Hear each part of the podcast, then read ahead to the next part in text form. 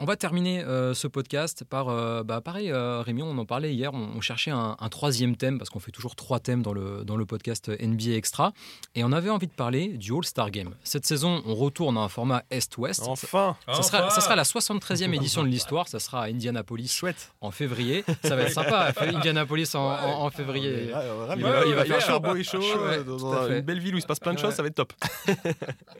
Euh, donc c'est le, le retour du format classique qui était abandonné depuis euh, 2018. Mais avec Rémi, on se posait une question. Est-ce que la vraie façon de bien relancer le All-Star Game, ça serait pas de faire, Chris, un match USA vs reste du monde? Écoute, moi, je suis, je suis old school, de chez old school. Je veux revenir à cet Est-Ouest.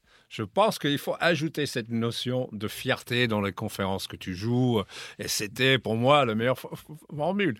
Évidemment, et comme l'NBA est toujours en train de regarder un moyen de, de changer les choses, après vient ce USA contre le reste du monde, où USA va pas forcément être favori, mais je pense quelque part, ça sera une prochaine étape. Mais reviens au Est-Ouest, Ouais. s'il te plaît. Mais ça c'est fait, ils l'ont validé. Alors Voilà. moi je suis comme Chris, je trouve ça très bien. Euh, moi ce qui m'emmerde dernièrement euh, depuis 3-4 ans, euh, depuis 2018 t'as dit qu'on était passé ouais, à, à draft ça, là exactement. donc ça fait 5 ans même qu'on est passé à ce format de draft, c'est que je ne sais pas, je suis incapable de dire qui a gagné l'an dernier qui Ah, a perdu. Qui jouait dans quelle équipe Euh, Qui étaient les capitaines C'est qui? C'était LeBron et Yanis l'an dernier? LeBron et. Curry, non? Curry, tu vois, je- C'est souvent LeBron, et Curry, ils sont restés tous les deux, c'est pas possible, tu vois. C'était, enfin bon, tu vois, on sait même plus, on est perdu. Donc voilà, moi je veux savoir, c'est l'Est qui a gagné depuis deux ans, c'est l'Ouest qui a gagné depuis deux ans, je veux savoir ça. Donc Moi ça, c'est très bien, c'est une très bonne chose. Maintenant, on va être concret là. C'est vrai que la NBA, ça bruisse un petit peu réfléchi à cette idée de US versus euh, reste du monde. Euh, si on prend évidemment les top players euh, dits reste du monde aujourd'hui, ça, t'as une petite liste toi ou pas J'ai fait une petite liste, Bah, évidemment. J'ai préparé le truc, sachant, sachant Ouais. évidemment que les cinq derniers MVP américains. Ouais, tout je compte fait. Joel Embiid comme étant camerounais, puisqu'il Bien n'avait pas encore Bah son oui. passeport américain. C'est il était- dans, dans les, dans les faits, il est camerounais au moment de Ah son. oui, non, de mais son c'est titre. bon. Il est reconnu comme. euh, il n'est Ouais. pas reconnu comme joueur américain. Oui, soit. Euh, allez, le 5 de départ des, de Team USA, ça pourrait donner. Alors, il y a toujours des, des choix à faire, mais ça pourrait donner Stephen Curry, Anthony Edwards ou Devin Booker, Jason Mm. Tatum ou Kevin Durant sur le poste 3. Et puis ensuite, LeBron, Anthony Davis, Bam Adebayo à l'intérieur, vous faites ce que vous voulez. On a déjà une base, euh, une une base plutôt solide. Et de l'autre côté Reste du monde, Luka Doncic, Ouais. Shai, Ouais. Yanis, Jokic. Mhm.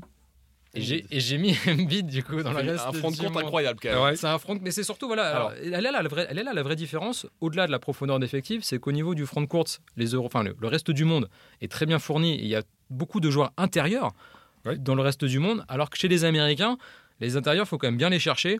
Et c'est surtout des arrières et des, et meneurs. C'est vrai que c'est un truc. Alors moi j'ai- un alors ça c'est vrai que tu as raison quand tu compares les 5 de départ, tu dis putain ça a de la gueule et ce serait moi ce match là je l'achète tous les jours. Ouais, ouais. Le problème que j'ai, c'est un roster de All-Star, c'est 12 joueurs. Donc 12 joueurs euh, du coup USA, 12 joueurs reste du monde. Euh, sachant que tu as toujours un ou deux blessés qui laissent leur place, faut compter à les 14 joueurs en gros qui vont euh, être inclus dans cette liste. Euh, si tu descends un petit peu au-delà des 5, 6, 7 premiers, Faites-le, alors je, je suis désolé, je ne l'ai pas fait là, mais faites-le chez vous, amusez-vous, prenez vos stats, allez regarder euh, ce que vous voulez, meilleur marqueur de NBA et J'ai tout. les remplaçants possibles aussi. je Ah, donner, bah, il a bien bossé, bah putain, oui, Nico. oui, Eh bah, oui, T'as oui, mis Tatum en- remplaçant Et bah vas-y, de- annonce-moi, euh, annonce-moi, euh, va jusqu'à de 6 à J'en 12, ai, 13 j'en ai aux 12, USA. j'en ai 12 Et pour 6 les à 12 USA. les, autres. Dis-moi un Les- remplaçants potentiels Damien Lillard, Donovan Mitchell, Tyrese Haliburton, D'Aaron Fox. J'ai voulu inclure Tyrese Maxi, Ok, me why dis not, pourquoi why pas? not, why not, Ouais. Paul George, Kawhi Leonard. why not? Ok, de l'autre Reste côté. du monde, Jamal Murray, Hmm. Carl Anthony Towns, Hmm. Pascal Siakam. Et c'est là qu'après ça se complique un peu.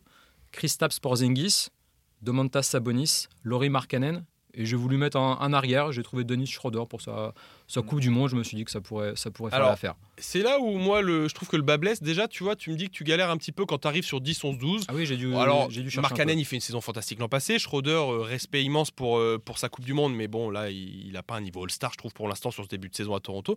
Ah et on galère un petit peu. Donc, euh, après, quand il va falloir en plus euh, remplacer un ou deux blessés, donc trouver un 13-14e, tu vas te retrouver avec du- peut-être du Franz Wagner, peut-être des mecs comme ça.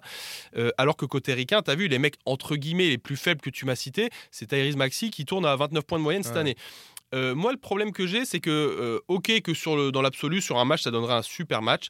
C'est que la distinction All-Star aujourd'hui sur le CV, elle est importante. Quand on fait des classements de joueurs en fin de carrière, quand on euh, dit un tel par rapport à un tel, on compte le nombre de distinctions All-Star. Pour les contrats, ça compte aujourd'hui. C'est-à-dire que ouais. ils ont des bonus indexés là-dessus. Ouais, ouais. Et le problème, c'est que tu vas entre guillemets plus facilement donner du coup ce titre de All-Star à un joueur non américain, on l'a dit, hein, Franz Wagner par exemple, ou un mec comme ça, ou Christas Porzingis, qui, je le pense sincèrement aujourd'hui, ou Dennis Schroeder, euh, mérite moins que euh, je sais plus quel joueur tu m'avais cité en fin de ton roster Mmh, américain. D'Aaron Fox? Bah voilà, Tyrese enfin, Haliburton. tu vois, c'est Le euh, meilleur passeur de la NBA. incroyable en ce début de saison, il mérite beaucoup plus. Et donc j'ai un problème avec ça, c'est que sur la profondeur de banc, je trouve que ce serait injuste pour les Américains.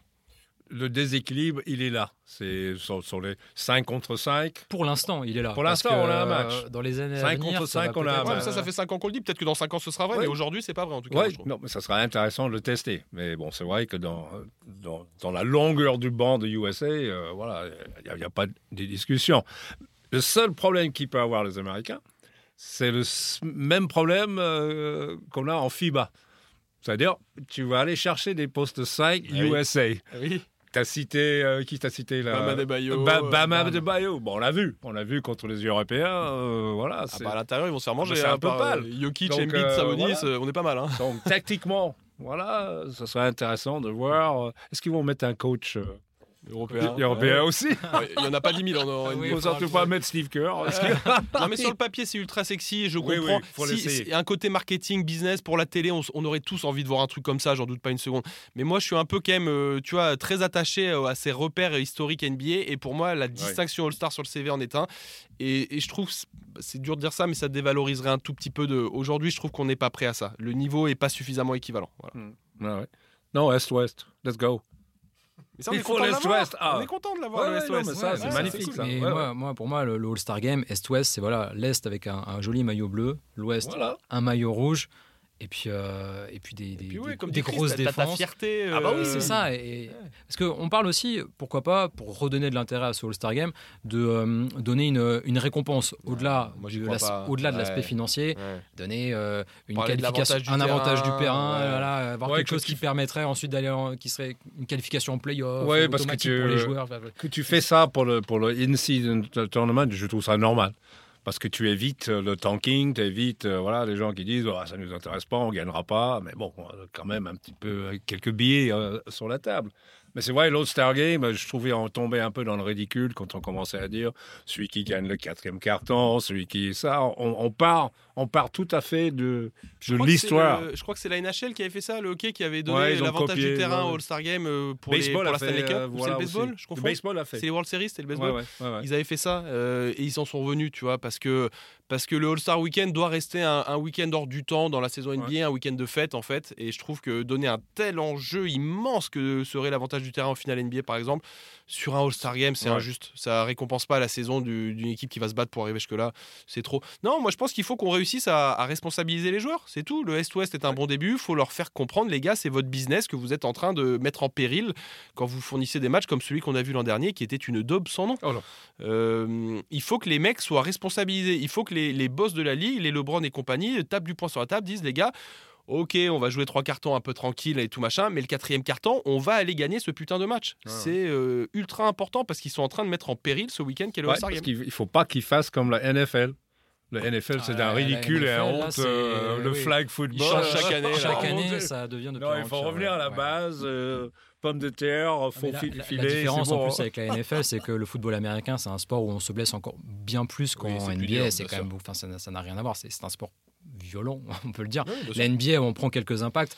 On peut se faire une cheville, on peut se, on peut se faire les ligaments croisés sur un mauvais appui, mais enfin, c'est la même chose à l'entraînement, c'est la même chose en match, euh, c'est la sûr. même chose tout le temps. Donc, l'excuse de euh, les blessures possibles lors du All-Star Game, euh, les blessures, il y en a avant le All-Star Ouais, Game, il y en a après, il y en a, en- il y en a tout le temps. En fait, Et si en- tout le monde joue à fond, souvent il n'y a pas de blessure. Et c'est quand on joue à fond, quand il oui. joue pas à fond. Exactement. Exactement. Euh, Rémi, juste pour te rassurer, cette année c'est à Indianapolis, le All-Star Game. L'année d'après, tu sais où c'est déjà? Ouais, San Francisco. Voilà, donc ça sera un Enfin. climat un peu plus tempéré. Oui, parce que là, j'en ai quand même un peu ras le cul. On a fait quand même, on a enchaîné. Alors, Chicago, c'est une très belle ville, mais il fait euh, moins 100 000 degrés en plein hiver. On a enchaîné sur Cleveland, on a enchaîné sur Salt Lake City, là, on enchaîne sur Indianapolis. En février, Euh, tout ça, évidemment. Merci les gars, hein, vous êtes gentils. Moi, je veux des All-Star Games à Miami, à Phoenix, à Los Angeles, là, s'il vous plaît. Pas Bozeman? Non. non, pas Bozeman Non. Montana. Non, désolé, Chris. Euh, et bien c'est sur ça qu'on termine le, le podcast euh, NBA Extra. Messieurs, merci beaucoup pour votre Merci. euh, présence. Je vous souhaite une très très bonne émission. Et puis euh, eh je vous dis à, à très bientôt pour un nouvel épisode. Ciao ciao. Ciao.